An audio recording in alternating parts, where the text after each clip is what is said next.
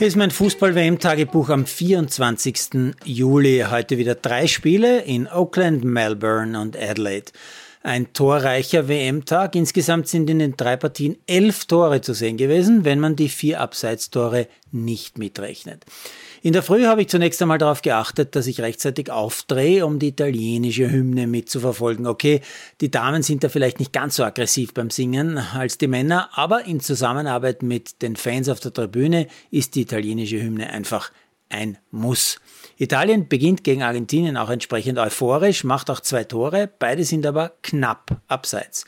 Erst langsam wird Argentinien besser, das Duell ausgeglichener. Dadurch wird es aber nicht besser. Und wie das eben nur im Fußball geht, entscheidet ein einziges lächerliches Tor ein ganzes Match über weit mehr als 90 Minuten. Und dieses Siegestor der Italienerin ist aber schön. Tolle Flanke, toller Kopfball von Cristiana Girelli, die erst vier Minuten vorher eingewechselt worden ist. In Italien übrigens eine bekannte Größe. Girelli war schon mit drei Vereinen italienische Meisterin, insgesamt siebenmal Meisterin und hat schon mehr als 100 Länderspiele absolviert. Am späten Vormittag äh, brauchen die Deutschen dann zwei Eigentore von Gegner Marokko und zwei krasse Fehler der marokkanischen Torfrau und zwei Glückstreffer Sekunden vor und nach der Pause, um sich mit einem 6 zu 0 gegen die Afrikanerinnen dann selbst zu feiern. Nur zur Einordnung, die Nummer 2 der Welt, die Deutschen gewinnen gegen die Nummer 72, also Marokko. Marokko war noch nie für eine WM qualifiziert. Der eigentliche Skandal findet deutlich vor diesem Spiel statt, als nämlich ein deutscher Reporter allen Ernstes eine marokkanische Spielerin fragt, Stimmt es, dass es in Ihrem Team homosexuelle Spielerinnen gibt, wo das doch in Marokko eigentlich verboten ist? Da bleibt er da die Spucke weg. Unfassbar. Ich überlege mir natürlich, als ich das lese, ob jemals ein Reporter auf die Idee käme, diese Frage, diese idiotische Frage vor einem Männerspiel zu stellen. Bei so viel Blödheit bleibt einem das Mittagessen dann eigentlich fast im Hals stecken. Dabei hat es als Nachspeise das erste Spiel von Brasilien bei dieser WM gegeben. Gegnerinnen waren die Frauen aus Panama, die sich als allerletzte noch für die WM qualifiziert haben.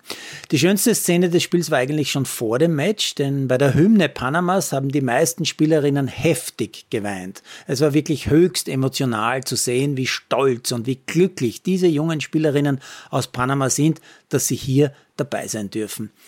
Die zweitschönste Situation war meiner Meinung nach Minute 75 zu beobachten. Da sind auf der Tribüne plötzlich riesige Transparente geschwungen werden und darauf zu sehen, die Legende, also Marta, die sechsfache Weltfußballerin Fußballerin bei ihrer sechsten und definitiv letzten Weltmeisterschaft wird nach langer Verletzung zu ihrem 155. Länderspiel eingewechselt. Marta Vieira da Silva freut sich schließlich auf dem Feld über ein 4 zu 0, wobei eine gewisse Ari Borges gleich drei davon macht.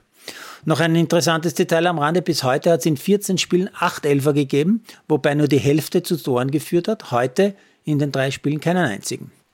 Ja, und dann war da auch noch eine sehr coole Aktion der ZDF-Expertin Katrin Lehmann. Um nochmal zu demonstrieren, wie Alex Popp das eine Kopftor gemacht hat, spielt sie es quasi im Studio nach und macht einfach eine Art Hechtsprung, landet krachend auf dem Bauch.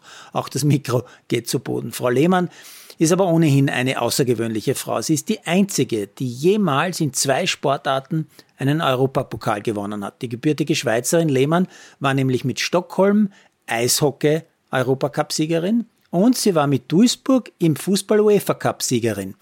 Teilweise hat diese außergewöhnliche Karriere sogar parallel stattgefunden. Sie hat also mehrere Saisonen lang auf höchstem Niveau Eishockey und Fußball gespielt. Mittlerweile ist Lehmann Unternehmerin und eine, wie ich finde, ganz ausgezeichnete ZDF-Fußballexpertin. Produziert von Malderino Chiesens.